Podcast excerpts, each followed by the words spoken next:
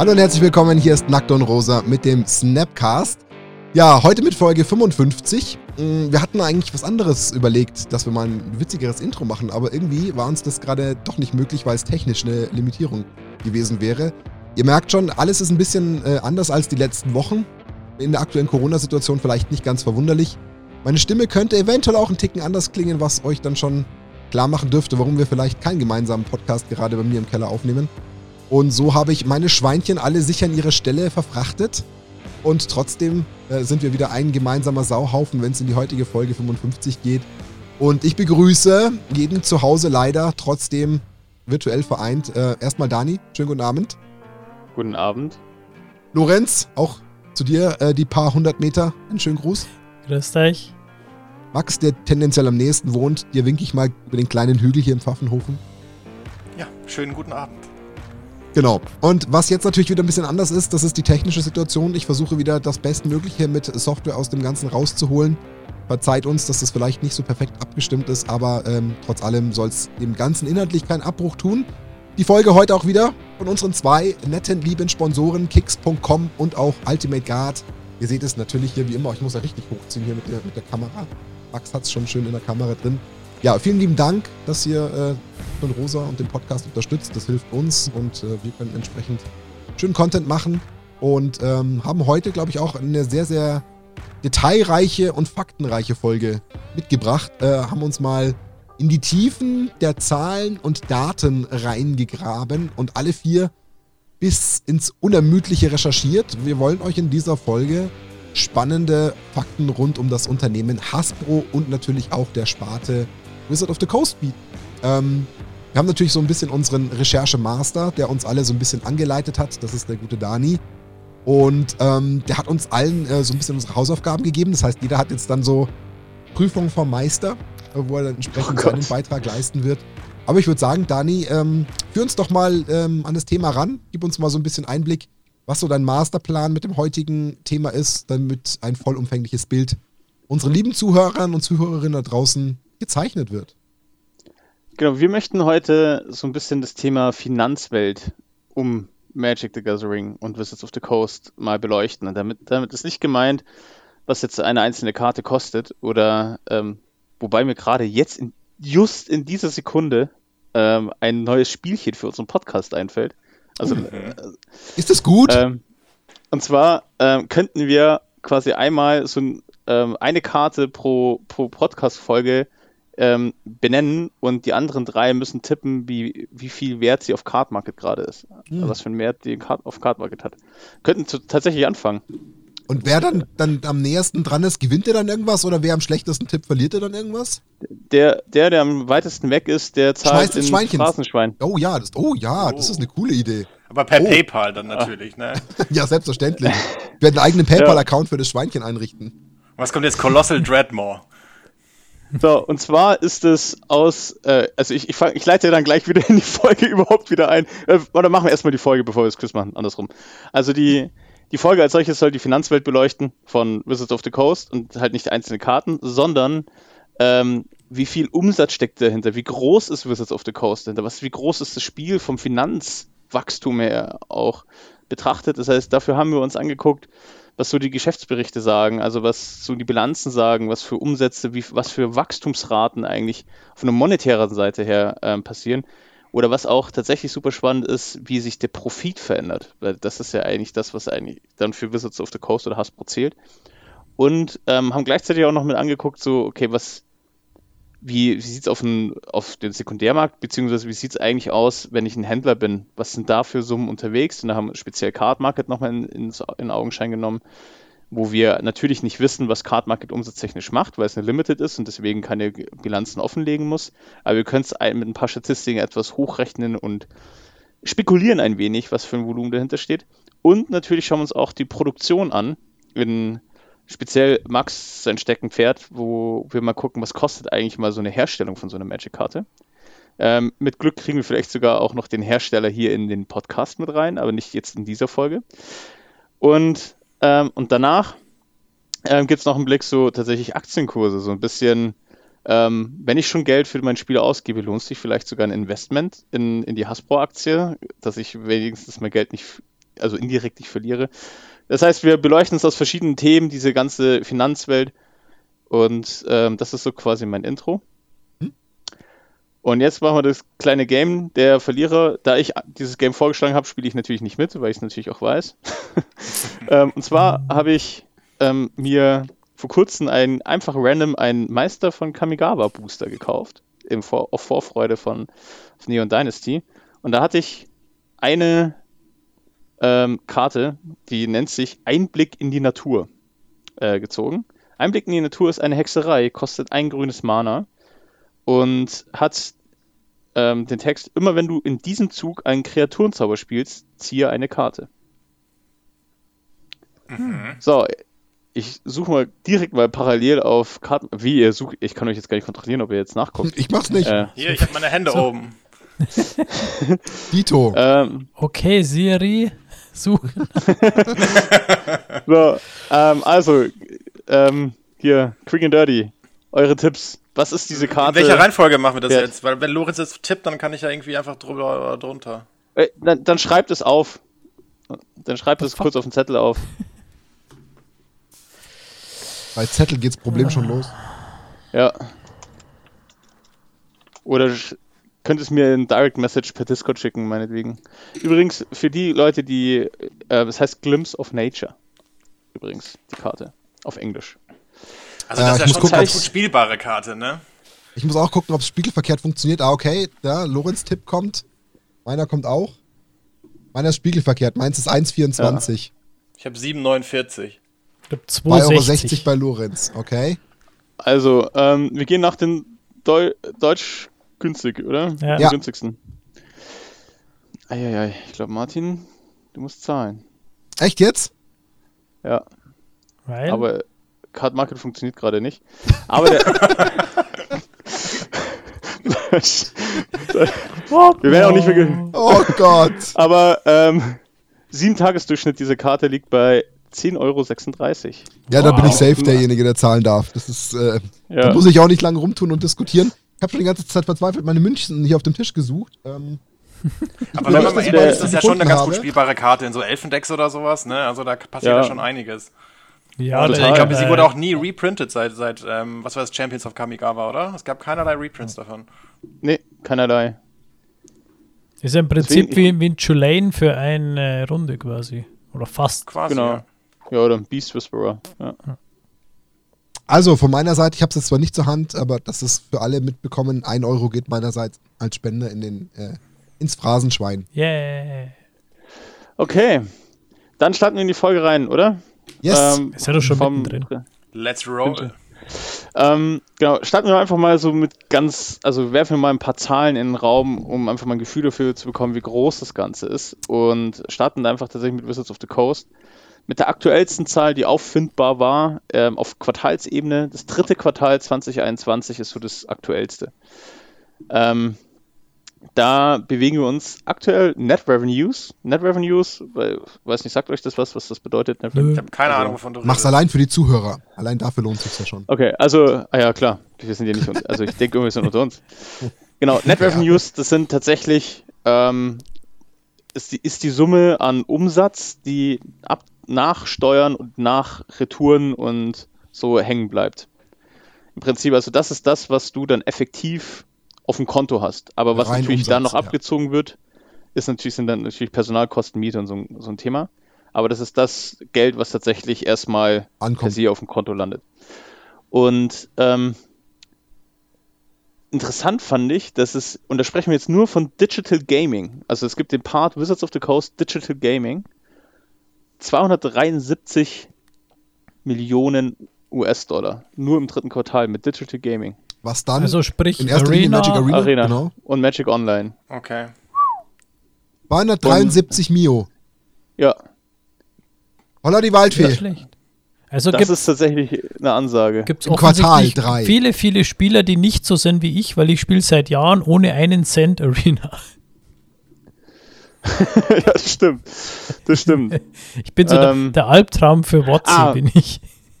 Nee, äh, sorry, das ist ähm, Wizards of the Coast and Digital Gaming. Ah. Also ist doch zusammen. Okay. Okay. Okay. So, sorry. Und ähm, das sind Ähm, 32% Wachstum im Vergleich zum Vorjahr. Okay. 32%. Also das Quartal 3 vor einem Jahr war Genau. 32% niedriger. Genau. Und ähm, Profit, der dann tatsächlich hängen geblieben ist, waren dann 159 Millionen. Da Heißt ist so knapp die Hälfte ist Marge ist gleich Gewinn ist gleich was hängen bleibt. Ja. Wow. Und das, das ist schon, das ist schon echt eine starke Marge eigentlich. Mhm. So für das. Aber andererseits muss man auch fairerweise sagen, wie viel Marketingkosten haben die denn tatsächlich? Also ich glaube, da bin ich mir ehrlich gesagt nicht ganz so sicher, was da tatsächlich marketingtechnisch bei denen groß passiert. Ich glaube eher, das ist die tatsächliche Produktion mit Künstlern, mit Artists zu bezahlen, die das Setting generell aufzusetzen, aber so jetzt schon- kampagnentechnisch. Ja, wir müssen da schon differenzieren, weil du hast ja gesagt, das ist ja beides. Es ist ja quasi Digital and Classic, also der Standardvertrieb. Ähm, Vertrieb. Und was ja hinlänglich bekannt ist, die Digitalbranche hat natürlich immer schon extrem hohe Gewinnspanne. Ist es so. Also gerade digitale Güter machen natürlich extrem viel Umsatz und auch Gewinn. Heißt, wenn man jetzt mal sich das ein bisschen genauer anschaut, lege ich mal schon die These in den Raum, dass von diesen 160 Millionen der deutlich größere Anteil auf den Digitalbereich entfällt. Weil da deutlich mehr hängen bleiben wird. Weil das ähm, effektiv weniger, ähm, ich sag jetzt mal, benötigt, um das Ganze auf die Beine zu stellen. Du hast Entwickler, klar, du hast Serverkosten, auch klar, du hast auch bestimmt Marketing, aber dir fallen ja viele, viele andere Dinge weg. Dir fallen ja so Sachen wie irgendwie Lagerkapazitäten und Miete weg, äh, irgendwelche Händler, die du teilweise bezahlen musst, ähm, etc. Also das sind so Sachen, die auch ziemlich viel Geld fressen. Deswegen ist da die Grätsche schon größer. Das wäre natürlich Ja. noch spannender zu wissen, wie genau ist denn die Grätsche. Aber es ist ja auch offensichtlich gewesen, dass natürlich der lukrative Pfad von Wizard of the Coast beschritten wurde, als sie Arena aufgemacht haben. Deswegen haben sie auch so viel Kraft in das E-Sports-Thema gesteckt, weil man weiß, dass das eine ganz schön gute Cash-Cow wird. Das Ja. scheint sich hier zu bestätigen. Ich meine, 32% Wachstum werden auch größtenteils auf Arena zurückzuführen sein. Und sehr wenig Vergleich aufs klassische Magic. Auch da bin ich mir relativ sicher. Ja klar, weil ich meine, es konnte auch einfach fast keiner spielen in der Zeit. Also Noch dazu. Ja. das Also, ist, muss ja. man natürlich auch äh, vor, vor dem Hintergrund der Pandemie sehen und dann zu sagen, Ja. okay, die haben ein zweistelliges Wachstum, obwohl sie ja de facto äh, im Laden und das Live-Spielen total runtergefahren haben. Das ist schon sehr beachtlich. Total, also dass sie generell eine Phase so unfassbar, also es gibt auch noch eine andere Quelle, die sagt, dass es 360 Millionen waren in Q3, was fast realistischer erscheint. Also für, weil ich habe noch die Q2-Zahl direkt von Hasbro, ähm, die ist sogar noch höher ähm, ins Jahr 2021. Also Na gut, Hasbro, es was wird- das Gesamte ist, ja. ähm, äh, nee, genau, also von Hasbro bezogen auf Wizards of the Coast. Ach so, okay. Gut. Ähm, da, das schon. Also ich habe immer geguckt, dass wir da, dass wir da bis auf the Coast reinkommen. Man muss dazu sagen, was interessant ist, dass durchaus Wizards of the Coast, ähm, man darf den Part Dungeons and Dragons gar nicht unterschätzen. Also das ist tatsächlich auch ein sehr, sehr großer Revenue Stream innerhalb von, von Wizards of the Coast, der tatsächlich wachstumsratentechnisch, wenn du es vergleichst mit Magic, stärker wächst aktuell.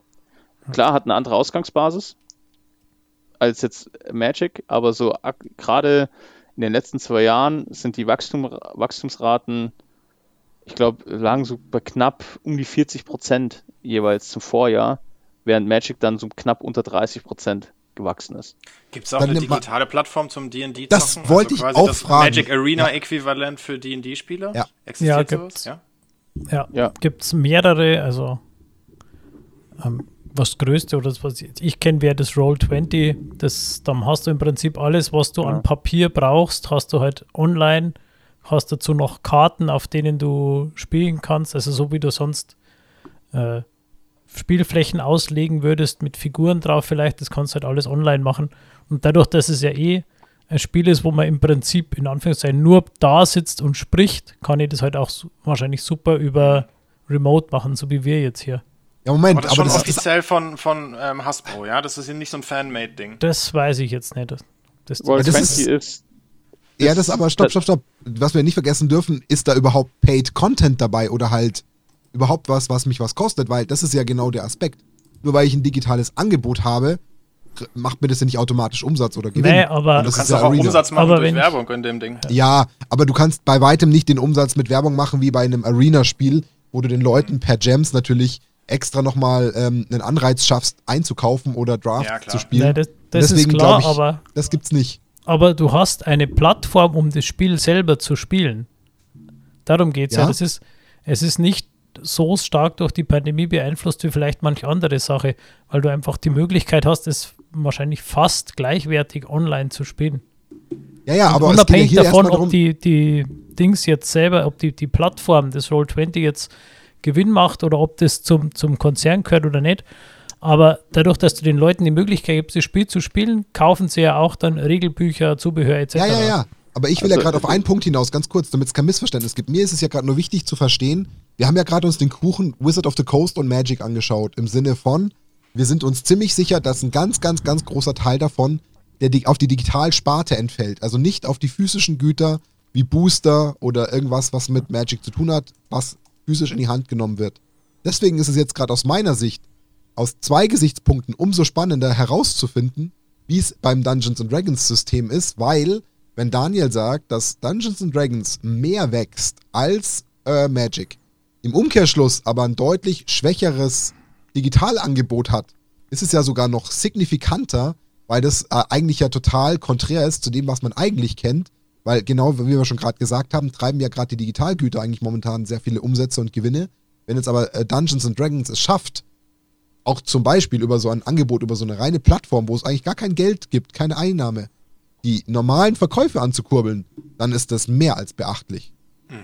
Also das wäre grandios. Ähm, also nur so zum, es gibt sag ich, das die Wizards D&D and Beyond App, die Companion App, Stimmt, die, genau. die, die tatsächlich, also auch, wo du halt auch Geld lassen kannst Da dort. kannst du digital die Ähm, Bücher kaufen, das stimmt. Genau, das ist so ähm, tatsächlich, was auch in dem Report von Wizard of the Coast angeführt wird, als einer der Gründe, warum das auch mitwächst.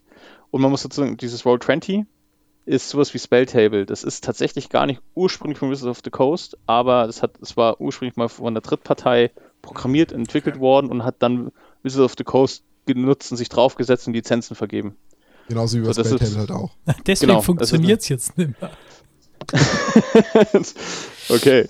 Ey, Aber dann haben wir doch aber wirklich jetzt eine Quintessenz. Es gibt kein richtiges Dungeons and Dragons Produkt, was richtig Geld treibt, wo Menschen digital ständig Geld ausgeben, weil sie irgendwie ein Online-Adventure spielen, was auf Dungeons and Dragons basiert, wo man sich wieder für 5 Euro das nächste Schwert kaufen muss, für 10 Euro den nächsten Download-Content freischalten muss, wo alle drinnen abstürzen, 700 Millionen weltweit spielen. Das gibt's schlicht Ja. nicht. Und unter dem Aspekt ist es beachtlich, wenn sie da solche Wachstümer hinlegen. Das finde ich krass.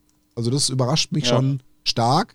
Vor allem, weil es ja eigentlich das älteste Rollenspiel der Welt ist. Es ist der Ursprung aller äh, Rollenspiele, alles, was wir heute so kennen, auch im Computerwesen, alle Rollenspiele, die jemals entstanden sind.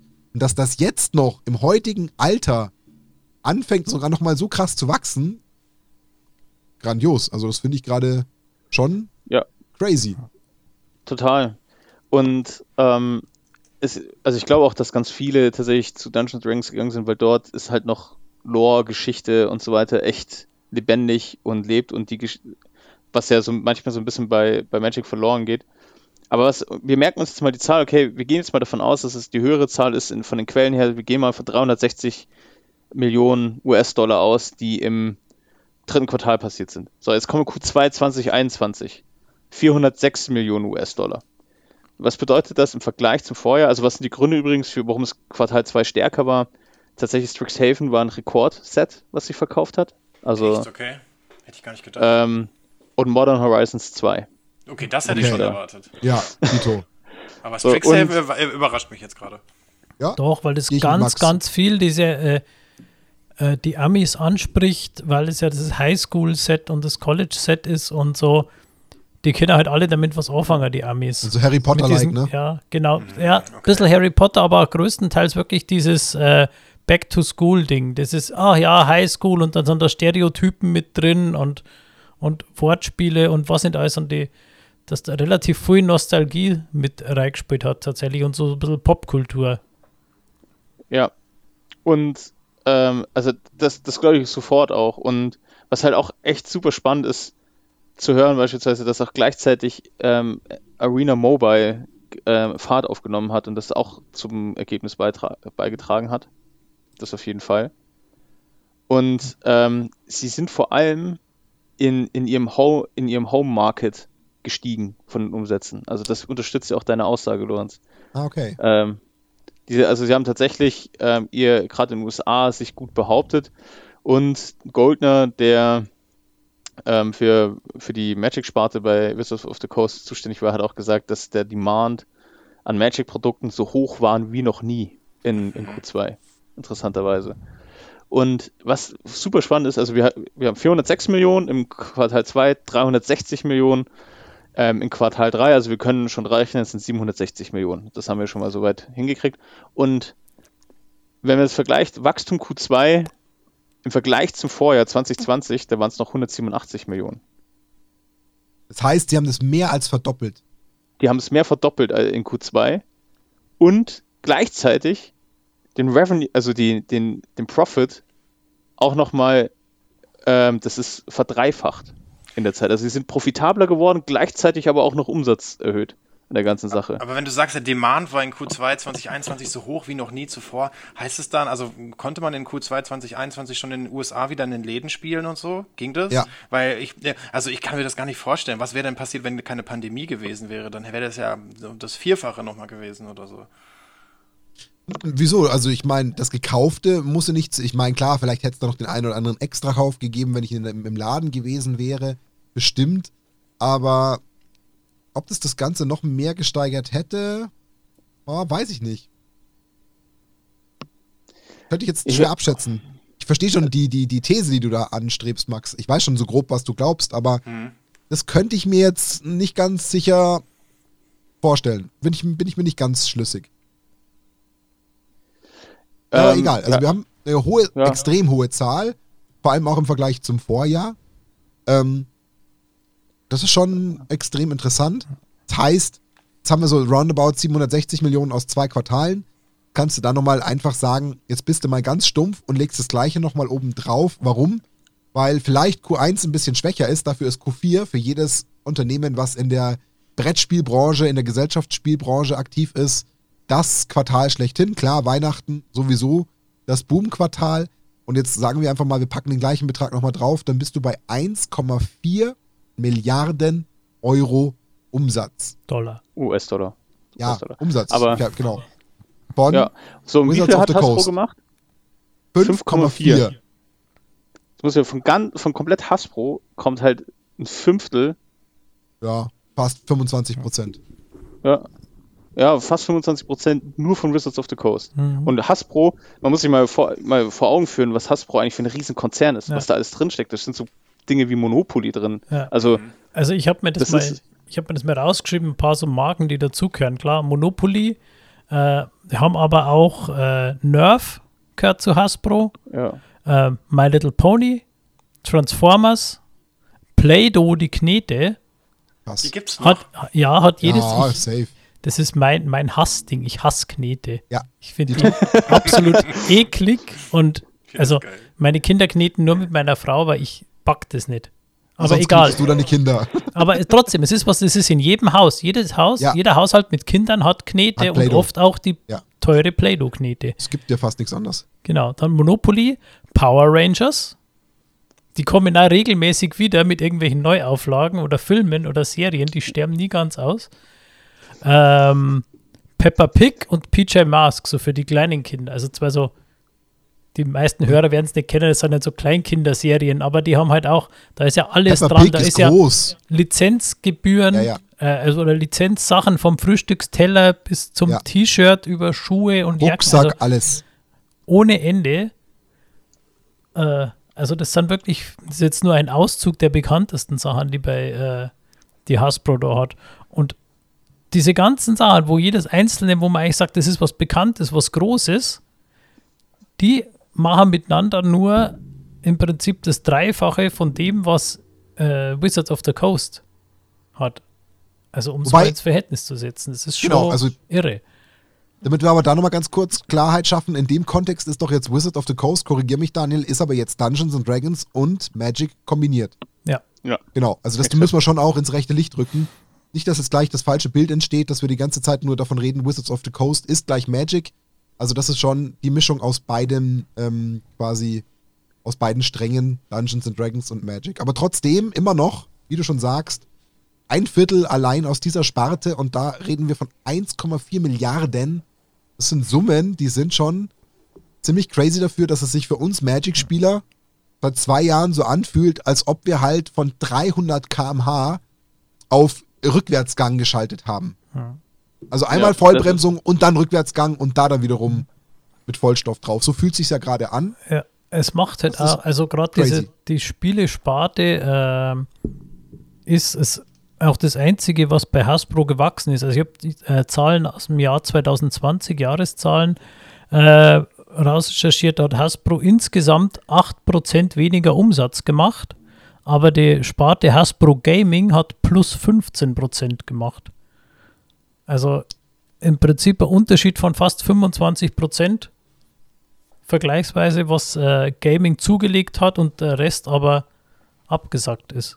Wenn du sagst Gaming und Rest, dann ist der Rest sowas wie Lizenzen und sowas wie die Power Rangers äh, Ja, also Schulrucksack-Lizenzen Ich habe da nur die Ges Gesamtzahl quasi, also Gesamt Hasbro hat 8% weniger Umsatz gemacht, aber Genau. die Gaming-Sparte hat 15% zugelegt im gleichen Ja. Zeitraum. Und, und sowas wie Pepperwoods und wie Power Rangers ist aber dann der klassische Genau. Hasbro-Strang. Zu Gaming ist dann eben zum genau. Beispiel Wizard of the Coast. Okay. Ja. Und ähm, um den ganzen mal einen Kontext zu geben, also wir haben jetzt gelernt, 1,4 Milliarden gehen wir davon aus. Ähm, Net Revenue, zum Beispiel, also gleich, vergleichbar ist das, ihr kennt ja Media Saturn, so, habt ihr schon mal gehört. Ist ja auch, Saturn, ist ja. auch nicht, ist ja europaweit aktiv, man verbindet es immer mit Deutschland, aber da gibt es Nee, ganz, nee, ganz viele riesig. Ketten, Riesig. die sind riesig. Die haben, die machen im Jahr 1,7 Milliarden Net Revenues. Also Als nur, Europas größte. Elektrokette. Genau, das ist Europas größte Elektrokette und äh, nur Wizards of the Coast ist ungefähr das Level von Media Saturn. Und die kommen Das ja beide aus dem, also man muss ja mal da vielleicht auch nochmal die Relation aussprechen. Die, die haben ja beide mit dem gleichen Problem zu kämpfen gehabt eigentlich. Äh, es sind Ja. nicht wirklich Leute in die Läden gekommen. Jetzt könnte man ja sagen, weiß nicht, wie es euch geht, tendenziell sind die Menschen in der Pandemie, was man ja sehr viel auch in den Medien gehört hat, was viel recherchiert wurde, sind ja sogar natürlich noch mehr aktiv geworden, weil viel zu Hause, haben renoviert, haben sich neue Fernseher gekauft, neue Technik, Waschmaschine ausgetauscht, irgendwie den neuen Staubsauger angeschafft, weil man halt mal die Zeit endlich hatte. Das heißt, das Geschäft haben die ja auch noch mitgenommen. Das heißt, eigentlich kann man ja sagen, die waren wirklich äh, pandemiebedingt wahrscheinlich irgendwo vom Problem und vom Vorteil irgendwo gleich auf. Also keiner hatte da mehr Nachteil und keiner mehr Vorteil. Und trotzdem machen die identisch fast Umsatz. Das ist doch irgendwie crazy. Total. Und also es zeigt eigentlich, wie, wie groß das Ding ist. Das ist. Wir sprechen hier von einem Riesenkonzern bis auf the Coast alleine. Da sprechen wir noch gar nicht mal von Hasbro. Und jetzt ratet mal, jetzt, äh, wir gehen von 1,4 Milliarden aus. Jetzt ratet mal, wie viel ist denn im Jahr 2020 passiert? Wahrscheinlich Lorenz weiß es, weil er auch recherchiert hat. Wie viel, wie viel, gesamt 2020, wie viel Revenue hat Wizards of the Coast laut der Wall Street Journal erwirtschaftet? Mein Tipp wäre eine Milliarde. Max, du Äh. bist dran? Ich habe keine Ahnung, ich, ich weiß es nicht. Anderthalb Das sind so Milliarden. Summen, gell, die, die, Ich hätte Ja, es- 1,7 Milliarden, aber Du sagst, ihr sagt sogar mehr als jetzt. Nee, es sind 816 Millionen. Das ist ja das Jahr davor ach gewesen. ja.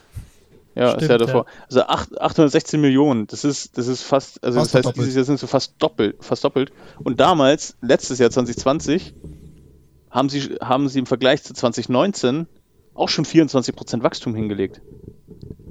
Jetzt ist das größte Problem, was ich mit dem ganzen Thema habe. In meinem Kopf springt gerade die ganze Zeit der Punkt umher und wir schreien die ganze Zeit, wie nervig wir es finden, dass so viele massig neue Sets kommen. Ja, aber irgendwie scheint sich da leider irgendwo zu bestätigen.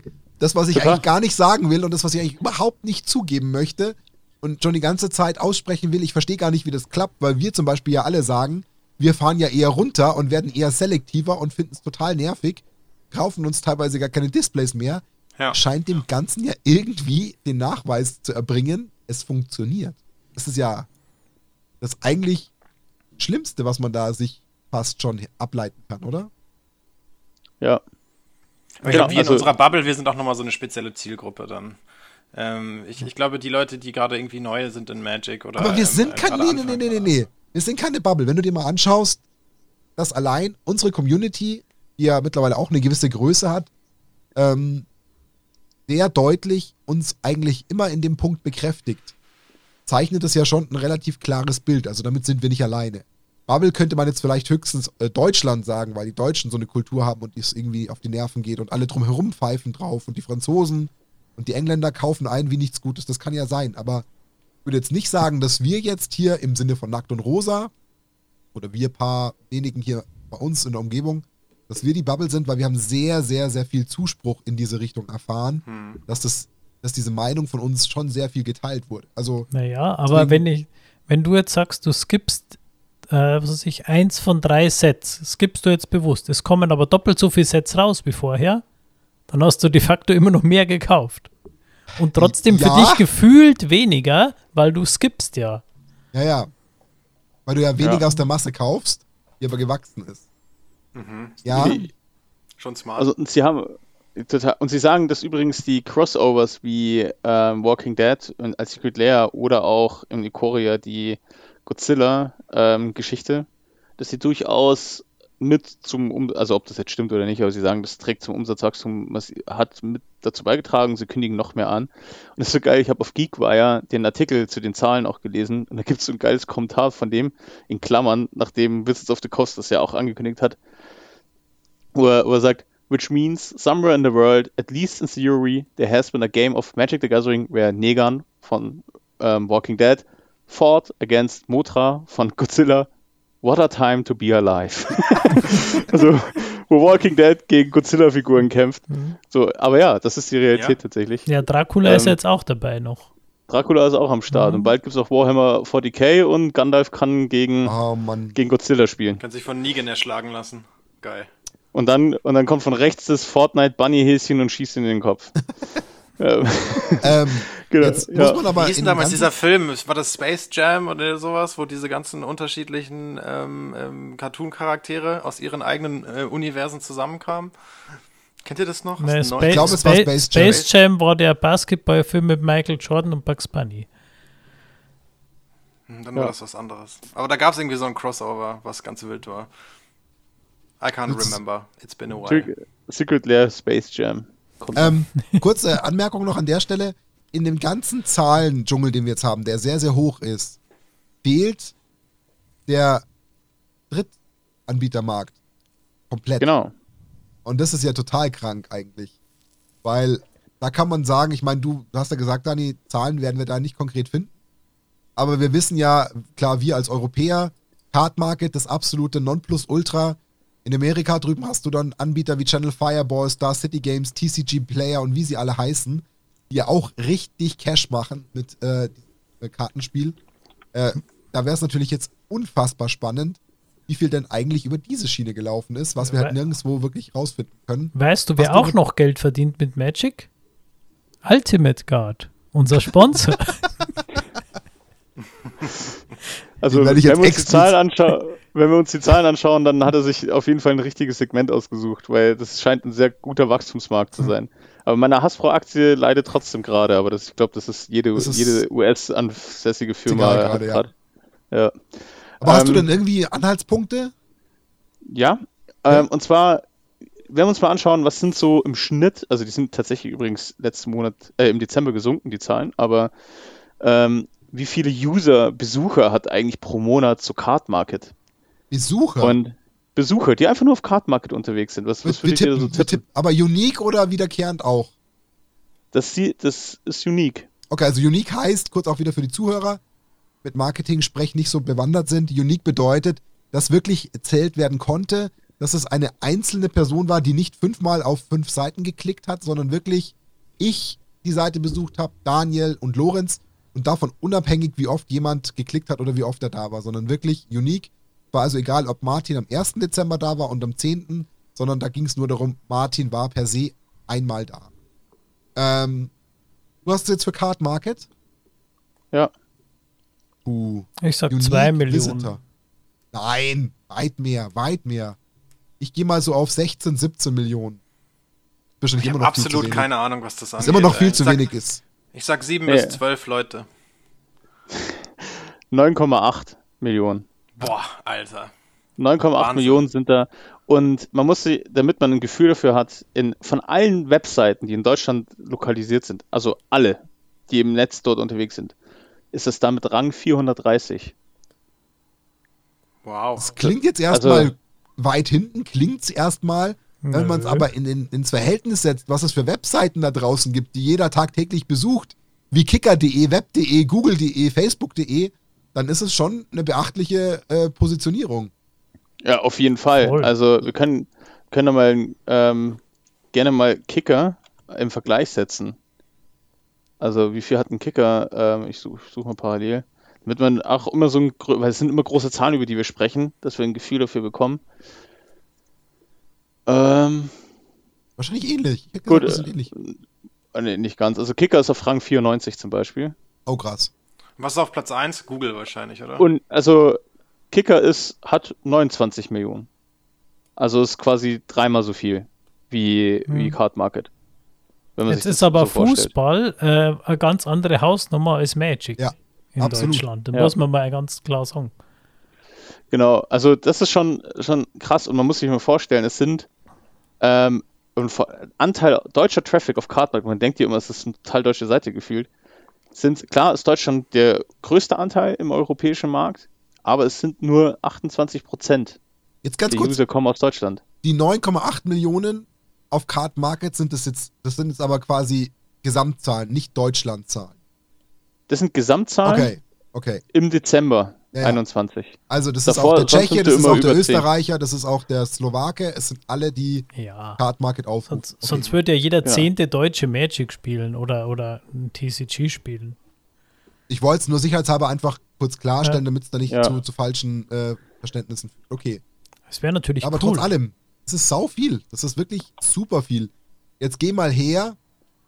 Was würdest du jetzt sagen, was vielleicht jeder davon so im Schnitt pro Monat vielleicht Geld eventuell da lassen könnte? Lass es mal 5 Euro sein. Das ist aber schon sehr moderat. Also du gehst du- eigentlich im Online- Online-Marketing eigentlich ja von so ein, von Conversion Rates aus. Ja, ja, die, genau. Sag ich mal, Standard-Shop wären ja 1,5 Prozent so im Schnitt, so zwischen 1,5 und 2,5, das sind so die Standard-Shops, die sich dort bewegen. Jetzt gehe ich aber davon aus, dass die. Zielgruppe höher ist. Viel höhere Conversion Rate. Dann, dann gehst, gehst du wahrscheinlich trotz allem, weil wir, ich bin ziemlich oft zum Beispiel auf Card Market, kauf gar nicht so viel, sondern verkauf eher, aber wenn wir dann, weil das dürfen wir auch nicht vergessen, sind ja auch Verkäufer drauf, nicht nur Käufer. Und, aber lassen wir mal, gehen wir mal von 4 bis 5 Prozent Conversion Rate raus. Ganz aus. kurz, Conversion Rate, wir wollen ja, wir wollen ja Wollte unbedingt den Leuten was beibringen. Conversion Rate bedeutet, das ist quasi die Rate, was an den Leuten, die besuchen, ähm, quasi konvertiert wird in Käufer. Also es gibt 9,8 Millionen, die die Seite besuchen, aber nicht 9,8 Millionen werden auch was kaufen oder quasi was, was vollziehen. Also man spricht gerade da immer von Conversion Rate, wenn man auch zum Beispiel sagt, wer geht auf mediamarkt.de, wie viele dieser 10.000 mediamarkt.de Besucher werden am Ende auch wirklich ein Käufer? Weil der eine geht drauf und schaut, was bei dem das Google Pixel 6 kostet und geht wieder, weil er denkt, nee, ist mir zu teuer.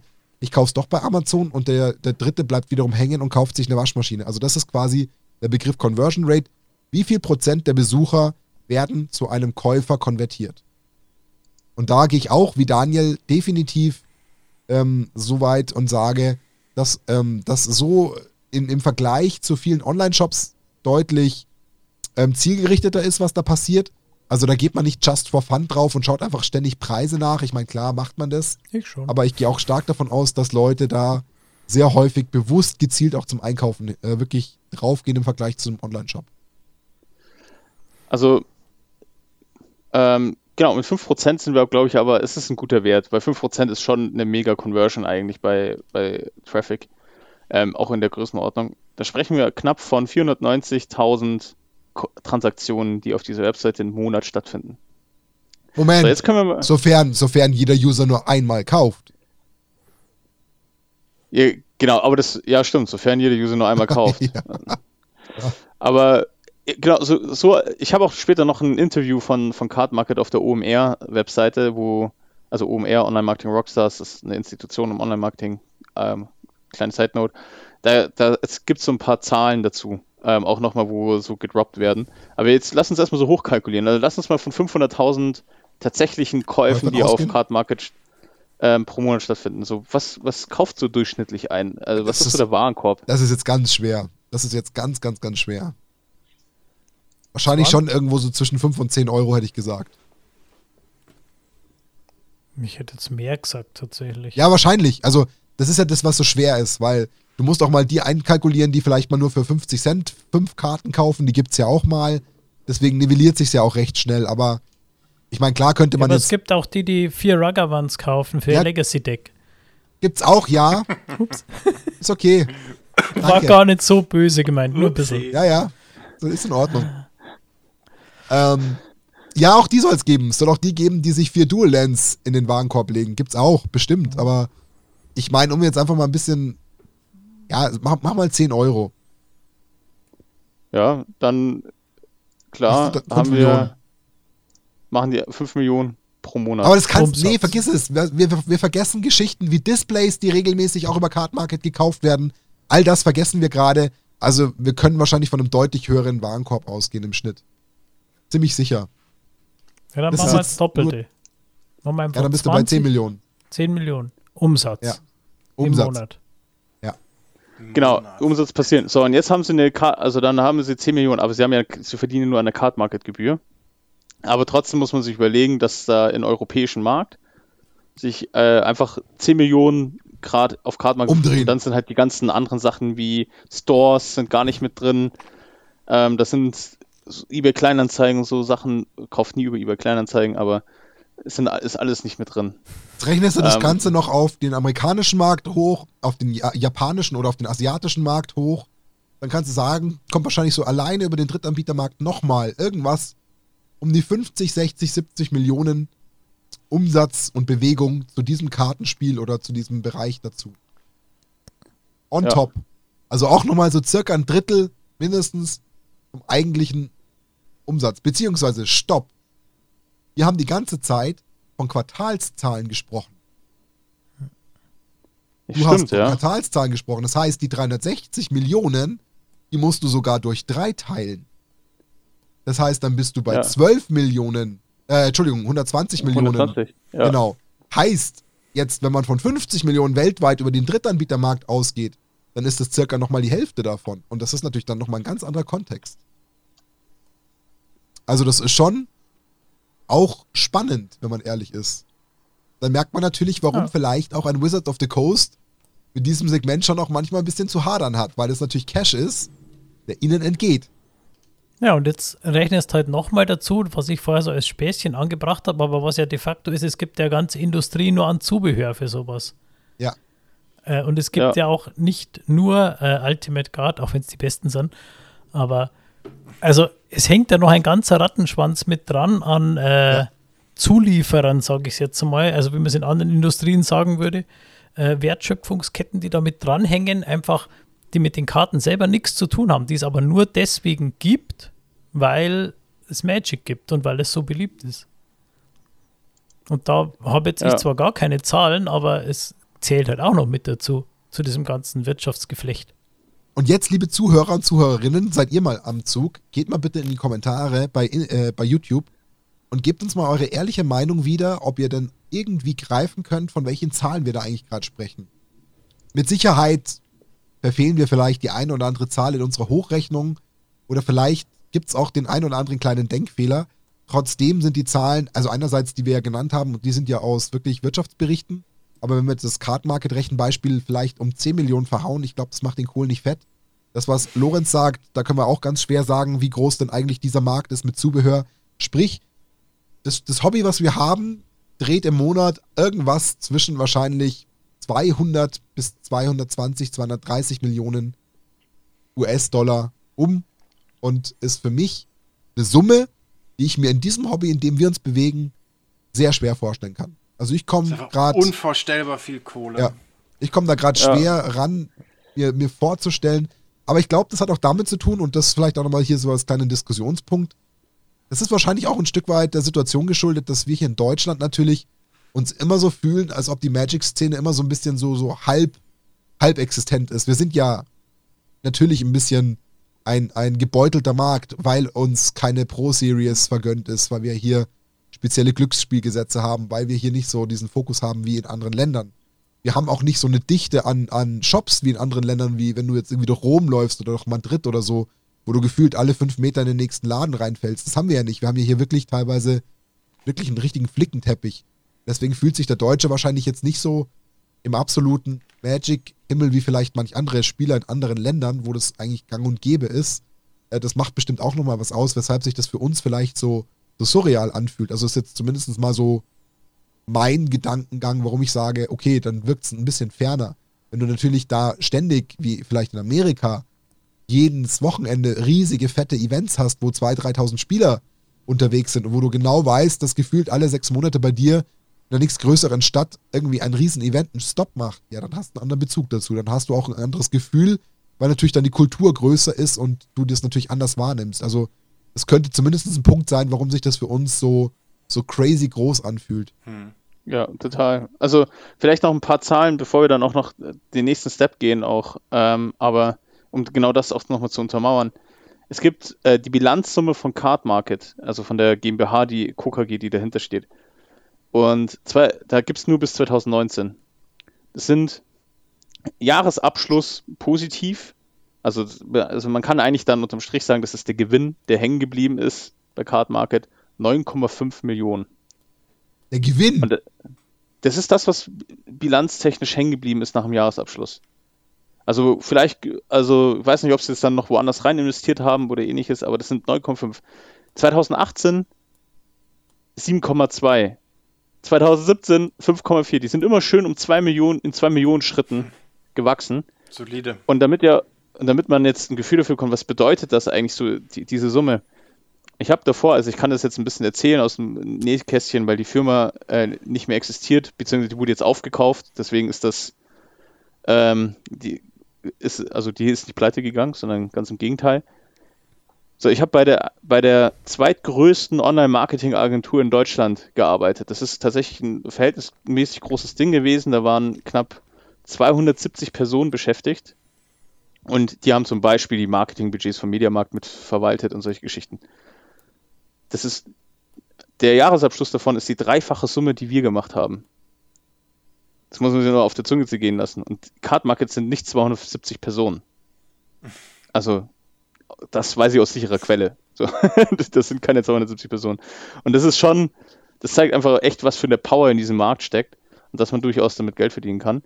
Und dann noch die letzte Zahl und dann können wir gerne, äh, dann, dann kann Martin wieder geschickt eine geile Überleitung zum nächsten Thema. ähm, damals, als Hasbro Wizards of the Coast gekauft hat, ähm, das, wer aufgepasst hat in der Podcast-Folge Die Geschichte von Magic, der weiß auch, wie viel damals Hasbro bezahlt hat für Wizards of the Coast. Ähm, ich habe sie vorhin rausgesucht, ich habe sie nicht mehr, ähm, gerade jetzt nicht genau da, aber es waren so um die 360, 380 Millionen Euro. Schnapper. Das ist ein Schnapper. Quartalsumsatz. Ja, oh Gott. ja. Das ist, also das hat sich gelohnt für die. Das war ein Investment, das das gezogen hat. Also das, wenn ist schon, hätten. Ja, Das ich jetzt ihr müsst- auch machen. Hätten wir es selber gekauft. das ist, by the way, das ist, das sind die Kosten einer Allianz Arena. Ja. So. Mal Also eben. die haben sie, ja. Und ich glaube, dass aber die Allianz Arena nicht so profitabel ist. Na, nicht ganz. Knapp dahinter, aber nicht ganz. Ja. Da- Das ist schon, das ist schon krass. Also das muss ich schon echt sagen. Das Es sind spannende Dimensionen, also anders kann man es, glaube ich, nicht formulieren. Ähm, und weil du gemeint hast, ich würde jetzt wieder so eine, so eine äh, clevere Überleitung machen. Wir haben ja noch so thementechnisch ähm, unter anderem noch ähm, von Max theoretisch was, was vielleicht aber noch einen kleinen Moment warten könnte. Ich weiß nicht, Lorenz, kannst du das Ganze noch ein bisschen mit weiteren Zahlen irgendwie unterstützen? Äh, bin mir jetzt nicht ganz sicher, inwiefern du schon eingeworfen hast oder ob das jetzt alles schon mit reingeflossen ist. Ich habe mein Pulver schon verschossen. Ja? Okay. Also, Ja. ich habe noch eine Sache, äh, das ist vielleicht eine Überleitung zu was weiß ich was. ähm, ich habe auf der Jubiläums-Homepage von Magic zum 25-jährigen Bestehen, äh, ne, da haben sie nur ein paar ganz, ganz kleine oder ein paar Zahlen äh, veröffentlicht. Sie haben zwischen 2008 und 2016, also in acht Jahren, haben sie circa 20 Milliarden Karten gedruckt. Jetzt habe ich mir überlegt, okay, seit 2016 äh, sind auch nochmal fünf Jahre, da ist Magic aber stark gewachsen und davor waren es ja auch nochmal äh, 15 Jahre, also sagen wir mal, das Dreifache davon könnte vielleicht so ungefähr hinkommen, dann wäre man insgesamt bei 60 Milliarden Karten, die gedruckt worden sind. Äh, da waren dann noch ein paar tolle Hochrechnungen dabei, wie hoch die wären, wenn man die aufeinander stapelt und wie lang die aneinander gelegen sind und so bla bla bla. Wie viele Fußballfelder sind es denn? Ja, genau. Nee, auch auch wie, äh, wie viel die wiegen und wie viele Mark Rosewaters das wären und an Gewicht. Äh, ja, aber auch die Zahl extrem beeindruckend, wenn wir jetzt einfach mal so schätzen, 60 Milliarden Karten. Das heißt, jeder Mensch könnte ungefähr sieben bis acht Magic-Karten besitzen. Das reicht aber doch nicht, um ein Deck zu haben. Nein, das stimmt. Aber immerhin hast du eine Starthand. Mhm. da musst du halt nur hoffen, dass Ein du nicht gut bist oder so. Da darfst kein Mulligan nehmen müssen. Der Mulligan ja. muss ausbleiben. Ja. Aber Lorenz, du hast tatsächlich recht, das ist eine ganz schöne Überleitung zu Whatever, wie du es gerade sagst, das ist nicht zu meinem Thema. Aha, das hätte ich gewusst. Mal, ähm, ja, äh, es ist nicht mehr so super obvious, aber ich muss vielleicht ein bisschen weiter ausholen, um, um da mal drauf zu kommen. Ich habe mich gefragt, was es wohl kostet, äh, so eine Magic-Karte zu drucken, ja, eine Produktion, so ein so ein Pappstreifen, sag ich mal. Und ähm, ich meine, das ist natürlich eine Information, die man nicht so einfach kriegt, weil Katamundi oder irgendwelche anderen Druck Druckereien, die lassen sich natürlich nicht in die, in die, die Karten, schauen. äh, Aber, okay, ähm, dafür muss jetzt Phrasenschwein zahlen für den oh, Spruch. Oh, stimmt, oh ja, der ist, der ist Phrasenschwein. Nein, nein, nein, er hat, er hat ihn ja so zelebriert, da würde ich ihn jetzt davon freistellen. Ja, komm. Oh. Das war ja mit Ansage. Genau. ähm, genau. Also wir wissen ja, dass Katamundi zum Beispiel die europäischen Karten äh, für, für ähm, WotC drückt. Ich weiß nicht, gibt es auch Katamundi in den USA? Ich weiß, ich bin mir gar nicht sicher. Auf jeden Fall war ich mal auf der Seite und habe so ein bisschen geguckt, ob es da irgendwie so, ob ich mal so ein, ob ich mal so, ein, so einen Indikator kriege, was denn, was denn sowas kostet, ja. Und ähm, ich habe dann gesehen, dass es so eine eigene ähm, kleine Website von Katamundi selbst gibt, die nennt sich howmuch2makeaboardgame.com. Also da kann man sich halt, wenn man irgendwie selber ein Boardgame entwickelt, kann man sich da so ein Invoice holen und mal gucken, was das so kosten würde, wenn Katamundi äh, das einen für, äh, für einen produziert, ja. Da kann man so Sachen angeben wie, ja, wie viele ähm, Games möchtest du überhaupt produzieren, was für ein Packaging hast du da im, im, im Kopf, brauchst du da so eine Inlay-Box, äh, brauchst du ein Gameboard, hat das irgendwelche Würfel und so weiter und so fort. Das habe ich alles verneint. Ich habe einfach nur die einzigen Filter, die ich gesetzt habe, war hier, ich möchte gerne viele machen, ja, viele Spiele, also 5000 Games war das Maximum, was ich da angeben konnte. Und der zweite Filter, den ich gesetzt habe, war, ähm, das hat Karten, ja, bis zu 110 Stück, also wie so ein Commander-Deck, sage ich mal, 100 Karten mit ein paar ähm, Token oder sowas da drin. Und äh, 5000 mal ähm, 110 Karten ähm, sind dann, habe ich jetzt hier krasse Excel-Skills rausgepackt, 550.000 ähm, Karten für 5.933 Euro, was ich ganz interessant fand. Wenn man das jetzt mal runterrechnet, dann sind das 1 Cent pro Karte ähm, die ähm, ähm, äh, Katamundi einem in Rechnung stellt, ja, bei so einer Menge. Ich meine, das ist jetzt einfach nur mal ein Indikator. Wir wissen jetzt nicht, wie die Qualität von dieser Karte ist, ja, und wie, mit Foils sind natürlich nochmal was ganz anderes. Aber es gibt einem schon mal so eine kleine Richtung vor, ja. Auch die Mengen, die die, ähm, die WotC dann bei Katamundi in Auftrag gibt, sind ja wahrscheinlich weitaus mehr als diese ähm, 5000 mal ähm, 110 Karten. Knapp. Vermutlich. Knapp. Ja. Genau. Also es kostet vielleicht so, ich weiß nicht, vielleicht einen halben Cent oder so pro Karte, die WotC-Leute, wenn diese Katamuni eine Karte drucken lassen wollen, ungefähr. Ich, ich kann es nicht schlecht sagen, aber dieser eine Cent pro Karte für so einen normalen Menschen wie mich, wenn ich mir dann 5000 Spiele da machen lassen möchte, fand ich schon ganz interessant. Hm. Also du hast 5000 theoretisch Commander-Decks ausgerechnet. Genau. Wo dich jedes Commander-Deck in Summe einen Euro kostet? Ja, 1,10 Euro. Ja. Nee. Oder? Doch, ja, 1,10 Euro, ja. Also es sind insgesamt 550.000 Karten. Nee, weniger als ein Euro. 933 Euro. Okay. Dann ist es egal wie, mehr, ja. Egal wie, Aber Jetzt verkaufst du so ein Commander-Deck, verkaufst du ein Commander-Deck für deine 25 Euro, hast mit Sicherheit noch ganz andere Einkaufspreise als Wizard of the Coast bei den Druckmengen, die du hast, dann habe ich ein bisschen Angst, dass da extrem viel Marge drauf liegt. Ja, ja gut, der Max hat natürlich sein Packaging dann on top. Und ich glaube, das, das Teure da bei den Karten ist auch, glaube ich, nicht der Druck selber, sondern die das ähm, Distribution das wahrscheinlich. Die, genau, ja, und die Entwicklung ja. der Karten. Ja. Game Design, das ähm, Geld für die Artists und so weiter. Playtesting in Anführungszeichen. Ich weiß nicht, das kostet vielleicht so, auch so 10 Euro im Jahr vielleicht. Ähm, und das kommt natürlich einiges zusammen, ja. Ähm, ja Distribution aber, eben auch an die, an die Händler schicken und so. Es muss ja auch geschippt werden und etc. Trotzdem ist da, glaube ich, gut Luft, damit Geld zu verdienen, würde ich mal sagen. Also du, ihr müsst euch ja vorstellen, wenn Wizards of the Coast, wir haben ja vorhin die Zahlen gehört, die haben ja so um die, schon ihre 50% Marge auf ihre Produkte gehabt, weil wenn wir jetzt die ähm, Marge, die, die sich entwickelt hat in Q2 anschauen, ich glaube, ich kann nochmal die Zahlen aussuchen. Ähm, genau, die Marge war ähm, 47,5% ist die Marge. Also Profit, den sie auf den Umsatz rausgeholt haben. Das heißt, im, im Umkehrschluss, also wenn ich jetzt, sag ich mal, nehmen wir, nehmen wir mal so einen Display-Einkaufspreis. Display, also wenn ihr mal wissen wollt, was so die Einkaufspreise von Displays sind, beispielsweise, dann geht ihr einfach auf Card Market und schaut euch das günstigste Angebot an. Das sind Einkaufspreise ähm, im Endeffekt. Und ähm, nehmen wir jetzt mal so ein klassisches Display. Äh, was nehmen wir denn? Ikoria. Ne, ne, genau. Ne, nehmen wir doch gleich ne Neon Dynasty, das neue, was jetzt da rauskommt. So, das ähm, Draft Display, gibt es das überhaupt noch? Hier, ja, Sammler, ich finde schon auf Card Market, tue ich mir schon schwer, ein Draft Display zu finden von Neon Dynasty. Ähm, es müssten so um die 72 Euro sein, wahrscheinlich. 72, 73 Euro. Ähm, genau, hier. Draft Display. Fängt noch sogar recht teuer an. Stimmt, die haben Preise wurden ja angehoben. Preise, es gibt übrigens einen Preisanstieg, für die es noch nicht wussten. Ab Neon Dynasty wird es nochmal teurer. Das heißt so. Aber es gibt doch gar keinen MSRP mehr. Also das machen da die Händler einfach den Preisanstieg. Inflation, ja, Inflationsanpassung oder sowas. Die Einkaufspreise sind, sind gestiegen einfach.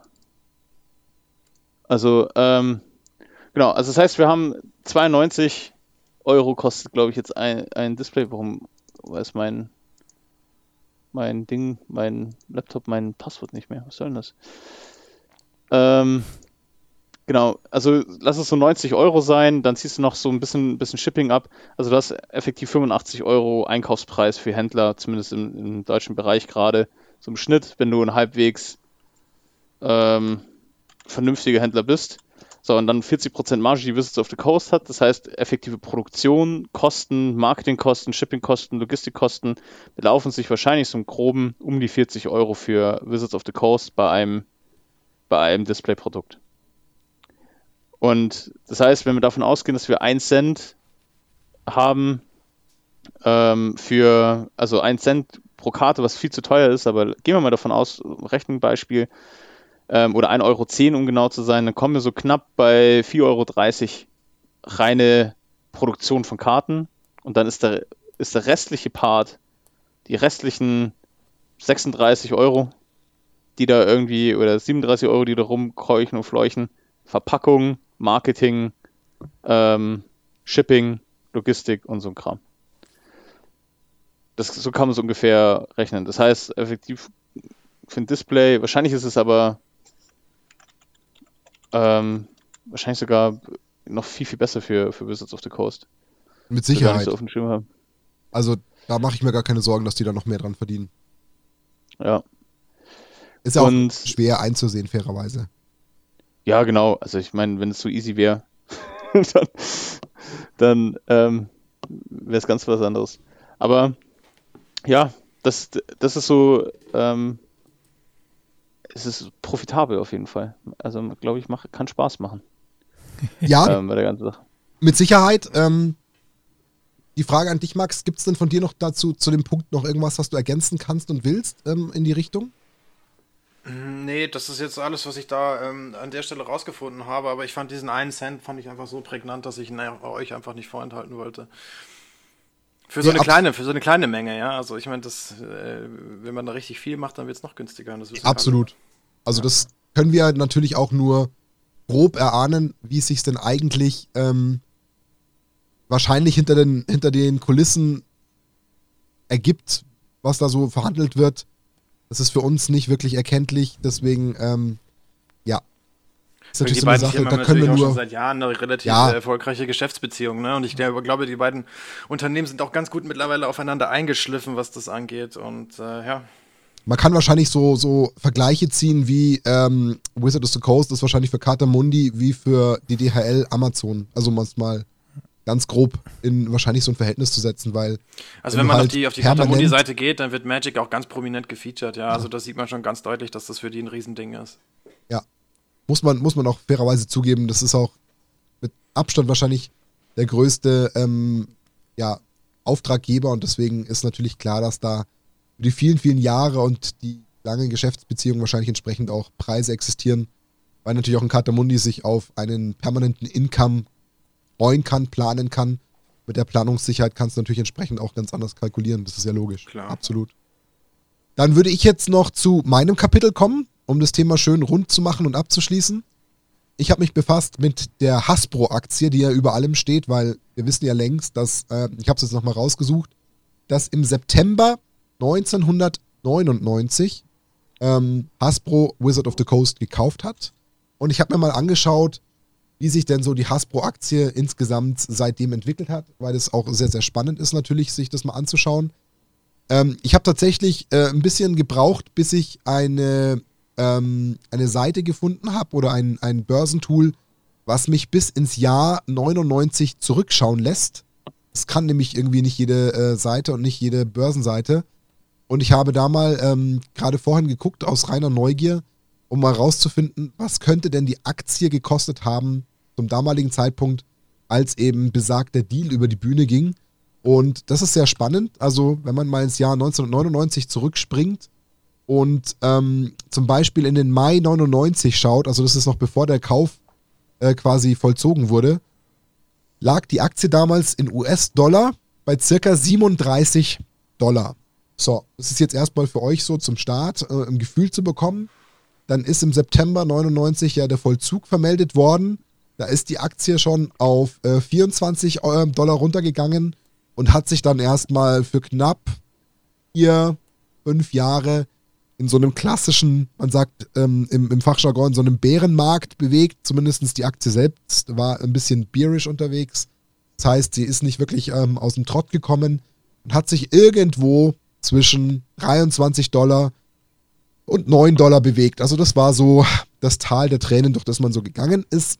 Aber, und dann wird es spannend, wenn man ab dann den Verlauf der Aktie anschaut, dann hat man tatsächlich kontinuierlich die Jahre darauf, also ab so dem Jahr 2007, also Ende 2006 ging es los, dass dann plötzlich eine neue Rallye eingesetzt hat. Und ähm, im Jahr ja, es ist Juni 2007, hat man dann wieder den alten Stand vor dem Kauf gehabt mit 30 Dollar-ish pro Aktie und ist aber dann im Jahrestakt eigentlich weiter permanent im Schnitt um 5 bis 10 Dollar gewachsen und hat das Ganze auf die Spitze getrieben zum absoluten All-Time-High, was es jemals gegeben hat bis dato.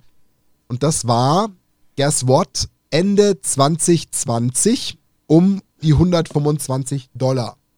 Heißt, Aktie hat sich fast vervierfacht. Das ist natürlich schon wow. ziemlich, ziemlich krasser Wachstum. Klar, zeitlich betrachtet hat es gedauert knapp 20 Jahre.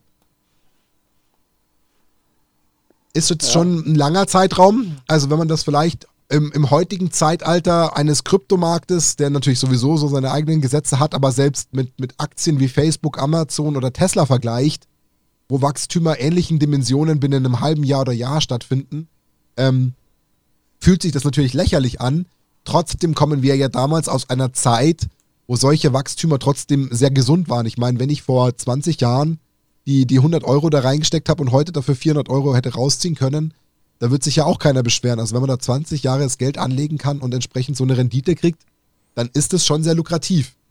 Was dann auch passiert ist, Entschuldigung, Dani? Du musst auch bedenken, dass all den Jahren Hasbro tatsächlich grundsätzlich eine angeschlagene Firma war, dass die restlichen Geschäftsfelder von Hasbro alle, auch sogar noch im Jahr 2020 insgesamt, das hat ja vorhin der Lorenz gesagt, 8%, Hasbro hat insgesamt 8% verloren im Umsatz. Ja. Und hat trotzdem einen Anstieg auf All-Time-High in der Aktie gehabt. Ja. Das muss, also nur, dass man sagt, das heißt, dieser, diese Entwicklung, die gerade kommt, ist, dass es vielleicht nicht ganz so stark gestiegen ist, wie man es vielleicht vermuten würde, hängt daran, dass die restliche Company von Hasbro so schwach war. verloren hat. Ja.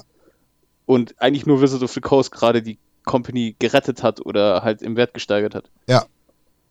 Was dann passiert ist, ist natürlich ähm, irgendwo ja erwartbar gewesen. Also zum Jahreswechsel auf 2020 gab es dann schon so einen kleinen Dip. Da ist man dann von dem All-Time-High erstmal so ein bisschen runter auf die 100 äh, Dollar gebrochen. Also da hat man so einen circa 20 Dollar Einbruch gehabt. Da war mit Sicherheit auch viel Gewinnmitnahme dabei, wie es halt üblich ist, dass natürlich einige Leute das Ganze zu Cash machen. Und dann kam aber wirklich, man kann es nicht anders sagen, mit der Corona-Pandemie, dem Start der Pandemie, der freie Fall. Denn die Aktie ist binnen eineinhalb Monaten von diesen 100 Dollar auf krasse 44 Dollar eingebrochen. Also die war erstmal wirklich halbiert oder sogar schon fast gedrittelt binnen drei Monaten. Die hat es komplett zerlegt ist auf äh, die 44 Dollar zurückgefallen. Wenn man sich das jetzt mal auf so einem klassischen Chart anschaut bei den Börsen, dann ist das im Endeffekt der niedrigste Wert ähm, aus dem Jahr 2013 gewesen. Also man ist im Endeffekt in der Zeitrechnung um fast zehn Jahre zurückgefallen.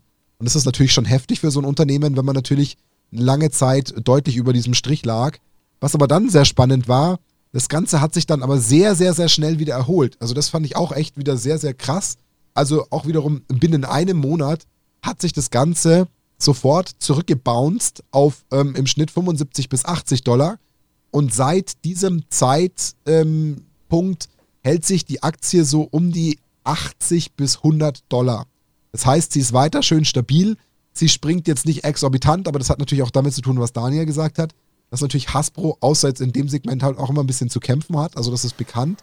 Nichtsdestotrotz wird diese Aktie weiterhin auch in diesen ganzen Börsen äh, oder auf den ganzen Börsenseiten als absolute Kaufempfehlung ausgesprochen. Also sie wird überall mit einem ganz, ganz klaren Kaufziel ähm, bewertet. Alle Börsenplattformen geben irgendwo, zum Beispiel hier ähm, auf, ähm, was ist das für eine Seite? Moment, ich habe Market Screener Market Screener gibt zum Beispiel das mittlere Kursziel bei 113 Dollar an, obwohl die Aktie aktuell bei 88 Dollar liegt. Also wir bewegen uns jetzt gerade bei 88 Dollar. Also sie gehen bei einem mittleren Kursziel von 113 Dollar aus und sie gehen zum Beispiel mit einem Kursziel als oberes Ende der Preisspanne auf 138 Dollar. Also da erwartet sogar der Börsenanalyst ähm, da draußen im Schnitt nochmal locker ein Wachstum von weiteren 40, 50 Dollar.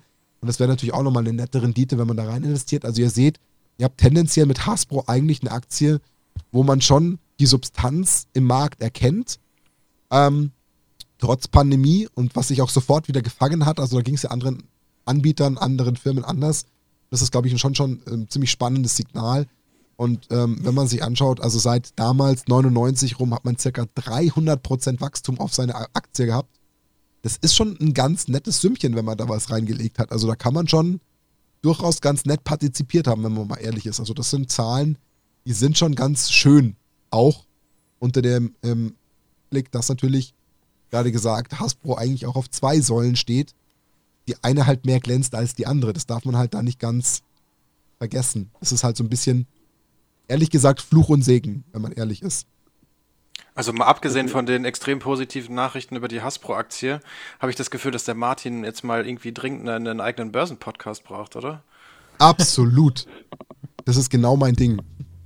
Krypto. ähm, ansonsten, was vielleicht, was vielleicht noch ganz, ganz interessant ist, da habe ich noch was hier in den anderen Charts gesehen. Ähm, wir haben es ja vorhin schon gehabt, äh, was ja auch zum Beispiel äh, Lorenz gemacht hat, der hat ja schon mal aufgezählt, was Hasbro denn noch für Eigenmarken hat. Was auf der anderen Seite, äh, glaube ich, auch sehr spannend ist, ähm, es gibt ja aber auch zwei namenhafte Mitbewerber weltweit, die im ähnlichen Kontext stehen wie Hasbro. Das ist einmal Mattel, ist, glaube ich, jedem auch locker bekannt. Namco mhm. kennt man eigentlich auch. Zum Beispiel auch aus der ähm, Spielebranche, wenn es um Nintendo-Spiele geht. Da ist zum Beispiel Namco auch sehr bekannt. Wenn man jetzt mal guckt, wie sich jetzt zum Beispiel Hasbro im Vergleich zu diesen Mitbewerbern schlägt, ähm, also sie haben den deutlich größeren Umsatz, das ist also Fakt, den deutlich größeren Umsatz schiebt definitiv ähm, Hasbro ein. Wir haben es ja gerade gesagt, der Umsatz in 2020 zum Beispiel lag schon bei 5,4 Milliarden. 2021 wissen wir nicht final, aber Annahmen sind da, dass es noch größer war, klar, weil sie so im Schnitt auch schon von 19 auf 2020 um 700 Millionen gewachsen sind. Das ist natürlich auch nochmal echt ein Schwung. Ähm, aber sie sind, was das betrifft, eigentlich so ein bisschen hinter Mattel. Ähm, alles in allem sind sie aber, ähm, wenn man das jetzt mal so auf die letzten drei Monate betrachtet, ähm, schon deutlich die, die stärkere äh, Marke auf dem Gesamtmarkt. Namco kommt nicht ran. Mattel tut sich umsatztechnisch schwer, hat aber vielleicht ein bisschen bessere Börsenentwicklung, aber das ist jetzt äh, eine deutlich günstigere Aktie im Vergleich. Das heißt, man hat mit Hasbro eigentlich schon das größte Schiff, was auch eigentlich den solidesten Eindruck macht und auch die interessantesten Renditen bietet. Und das ist das, was Daniel am Eingang gesagt hat. Wenn man also so ein bisschen eventuell noch sein Geld absichern will, was man vielleicht mit dem Wert der Karten verzockt, kann man vielleicht zumindest das ein oder andere nette ähm, Sümmchen aus dem Gewinn der Aktien mitnehmen. Deswegen ist es vielleicht für den einen oder anderen für euch da draußen lukrativ, mal darüber nachzudenken, eventuell Hasbro in sein Portfolio aufzunehmen. Wir sind keine Anlagenberater, das ist mir ganz wichtig. Das ähm, müssen wir sagen. Also, das sind wir, weiß Gott nicht. Ihr seht, ich habe mich da auch selbst jetzt nur über die Seiten belesen. Ich kann nur wiedergeben, was auf diesen Seiten steht. Jeder muss sich da immer unbedingt sein eigenes Bild machen und seine eigene Abschätzung machen, aber ähm, es ist zumindest sehr spannend, wenn man sich das mal anschaut. Also das, glaube ich, kann man schon nochmal festhalten. Oh Gott, wenn Martin, der Martin, wenn der Martin sich jetzt, wie zum Beispiel ähm, Yu-Gi-Oh! mit Konami sind die auch an der Börse und oder gehören die auch zu so einem großen, äh, zu so einem großen Konzern dazu. Und wie ist es zum Beispiel mit so aufstrebenden kleinen Sachen wie Flash and Blood, die sind ja auch noch independent, oder? Ich könnte mir vorstellen, sind, dass ein, vielleicht ein ja. Mattel da auch ein großes Interesse dran hat, um einfach mal dem großen Hasbro mal die Stirn bieten zu können in der Zukunft. Also es gibt Konami als, als, ähm, als Unternehmen und auch als, als börsendotiertes Unternehmen. Aber wenn man sich Konami anschaut, da liegt die Aktie bei einem aktuellen Wert von 46 Euro. Ähm, das ist also in etwa die Hälfte. Jetzt ist natürlich klar, Euro und Dollar ein bisschen die falsche Umrechnung, aber es ist geringer als äh, entsprechend das Thema ähm, Hasbro. Ist, glaube ich, nicht ganz vergleichbar, aber ich glaube, trotz allem sind, äh, ist gerade Konami doch noch stärker im Bereich Videospiele unterwegs. Da haben sie doch auch nochmal einen ganz, ganz großen Block, der eigentlich dazugehört. Ähm, aber, jetzt ist es ein, hier in japanischen, ja, das müsste man mal umrechnen. Das ist jetzt der japanische um Umsatz. Das sind 262 Milliarden. Ähm, jetzt müsste man quasi das JPY umrechnen. Moment, ähm, JPY in Dollar. Muss ich mal kurz gucken. Viele, viele. Ja, dann schaut es schon anders aus. Da sind es dann so gesehen nur noch 2,2 Milliarden. Nur also dann ist man bei einer in etwa Hälfte von mhm. Hasbro. Hat. Boah, krass. Also ganz Konami hat 2,2 Milliarden. Ja. Und ich 100 Pro ist die Videospielbranche viel, viel größer als Yu-Gi-Oh! dort. Mit Sicherheit. Und das ist schon krass. Also dann, und jetzt, wenn man sich anschaut, The Pokémon Company, also quasi die Pokémon Trading Cards, ähm, als solches, die sind halt, laufen alle unter der Nintendo-Aktie, gell? Das ist natürlich jetzt schwer rauszufiltern. Ja. Das ist natürlich. Ja, weil Nintendo halt schon ein anderes Zugpferd ist, klar. Ja, Nintendo hat ganz andere Volumen, die dahinter stehen. Also ich glaube. Ja, das ist dann schwer, schwer rauszurechnen. Ich glaube, man kann schon sagen und ich glaube schon abschätzen, dass Wizard of the Coast als großer Brocken im Hasbro-Konglomerat schon großen Abstand zu den ganzen Mitbewerbern hatte. Da bin ich schon ziemlich sicher. Also ich glaube, das ist schon ein Vorsprung, den wird kein anderes Kartenspiel so schnell auch nur annähernd einholen, glaube ich nicht. Was ist jetzt unsere Quintessenz eigentlich aus der, aus diesen? Wir haben jetzt unglaublich viele Zahlen durch die Gegend geworfen. Was nehmen, was nehmen wir mit, dass wir erstens, wir, ähm, ihr seid nicht allein. Es gibt ganz, ganz viele Leute, die Magic spielen offensichtlich. Auf also jeden Fall, scheint so. Es ist, es ist, kein, es ist keine Nische, sondern es ist ähm, eigentlich, wenn du so genau willst, ist es wahrscheinlicher in Europa. Also ist es genauso wahrscheinlich, dass jemand ein Magic-Produkt gekauft hat, wie als ob er bei im Mediamarkt gekauft hat. Also so musst du dir das ungefähr vorstellen. Also die Wahrscheinlichkeit, dass du jemand begegnet und hat beim Mediamarkt gekauft, ist genauso wahrscheinlich, dass er eine Magic-Karte gekauft hat. So. In Europa. In Europa. und ähm, also ihr seid nicht alleine. Und das andere ist eigentlich das, worüber wir uns beklagen mit den ähm, Produkten. Eigentlich hat Wizards of the Coast alles vollkommen komplett richtig gemacht. Aus ihrer eigenen ja. Unternehmenssicht. Ja. Genau. Aus Unternehmenssicht. Ja. Aus, aus, aus Unternehmenssicht Scheint die Wette aufzugehen. Ja, die Wette scheint zu klappen. Und was ich für mich jetzt ganz persönlich äh, mitgenommen habe, ist die Tatsache, dass obwohl ich zwei, drei, vier Sets auslasse, was Display-Kaufen angeht, kaufe ich am Ende trotzdem mehr, als ich es vorher getan hätte in 2016. Dann haben wir noch eine Quintessenz, dass es immer noch super interessant wäre und wir es nur erahnen können, was quasi ähm, der alternative Markt noch macht. Da stecken auch noch mal ein paar sehr spannende Geheimnisse drin, was da an, an Umsätzen fließt. Da ist es ja für uns sehr, sehr schwer ergründbar, aber auch da scheint sich sehr, sehr viel Geld zu drehen.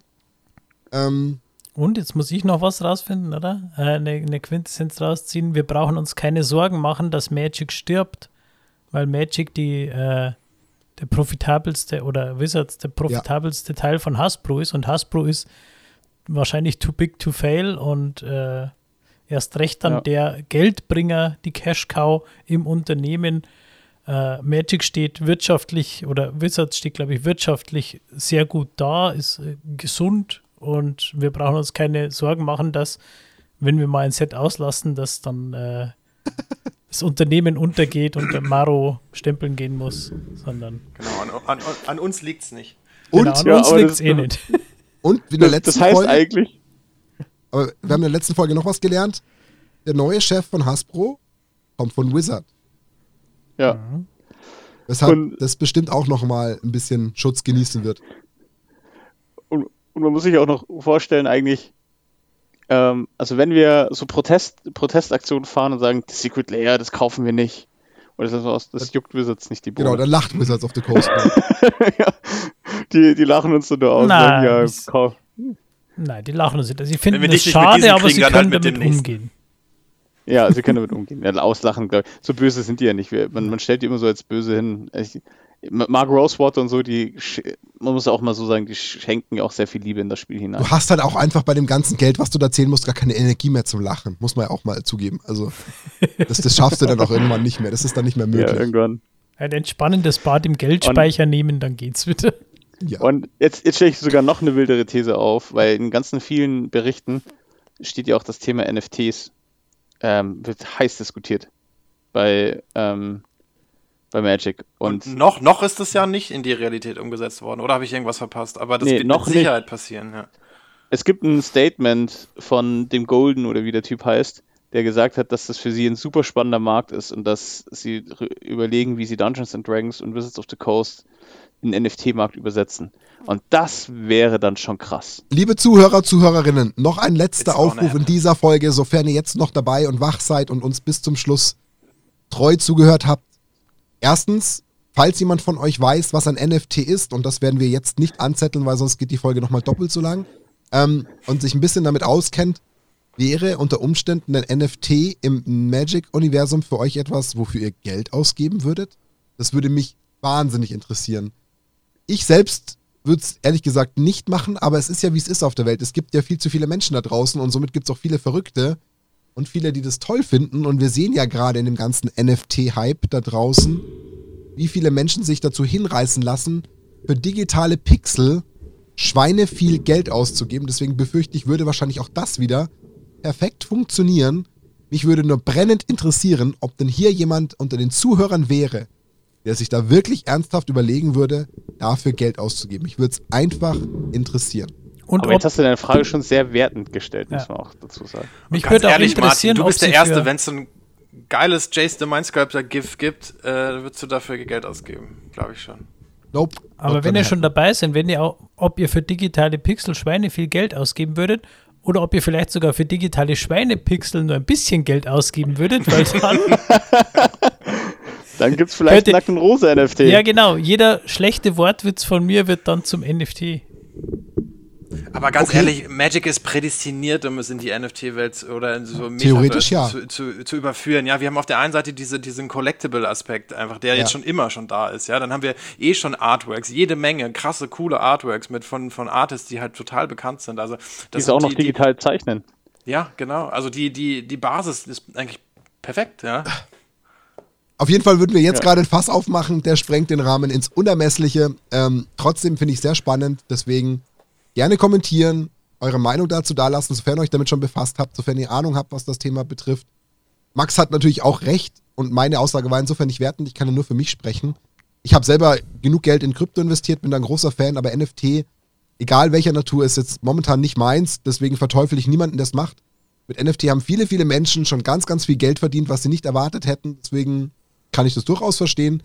Und wenn sich die ersten Leute um den Haupt-Jace-NFT kloppen, da wird es bestimmt auch witzig, weil es genug geben wird, die da nochmal den 1 Euro draufpacken und zum Schluss sind es doch 3000 Euro für so einen Jace. I don't know.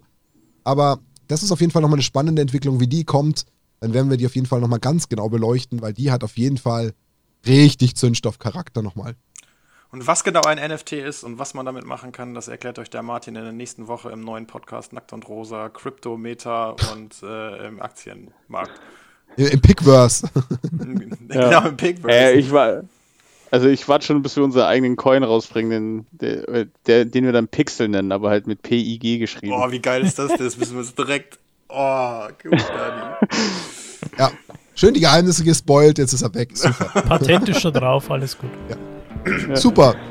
Dann würde ich sagen, ähm, viele, viele Zahlen, viele Fakten, ähm, viel, was wir euch da jetzt um die Ohren gehauen haben. Aber ich denke auch wieder sehr spannend, weil es wieder mal eine neue Ebene aufgestoßen hat zu unserem Lieblingshobby, was eigentlich so im Hintergrund wabert, was sich keiner sonst normalerweise zu Gemüte führt. Also auch da gerne nochmal im Kommentar, wer sich sowas jemals in Ruhe angeschaut hat. Ähm, ich glaube, wir haben da viele interessante Blickwinkel jetzt eingenommen.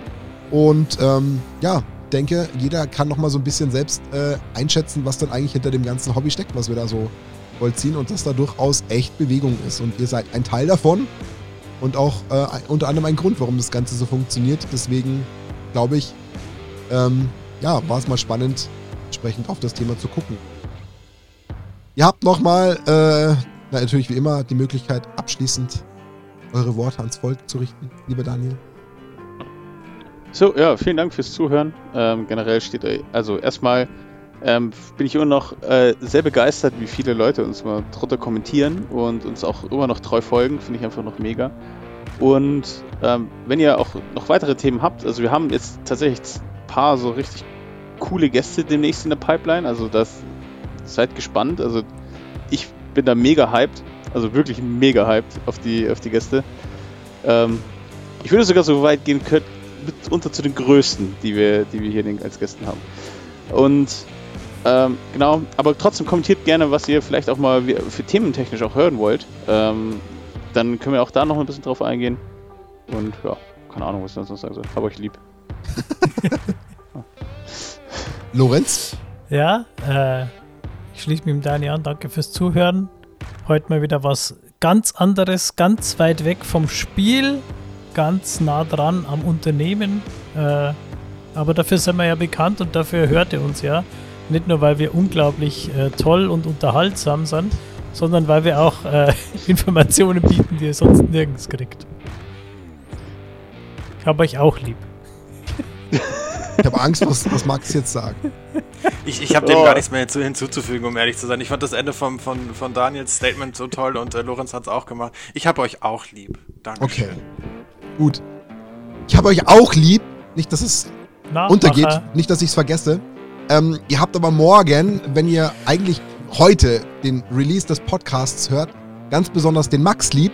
Weil wenn ihr das heute hören werdet, hat nämlich der gute Max Geburtstag. Da dürft ihr ihm nämlich dann auch gratulieren in den Kommentaren.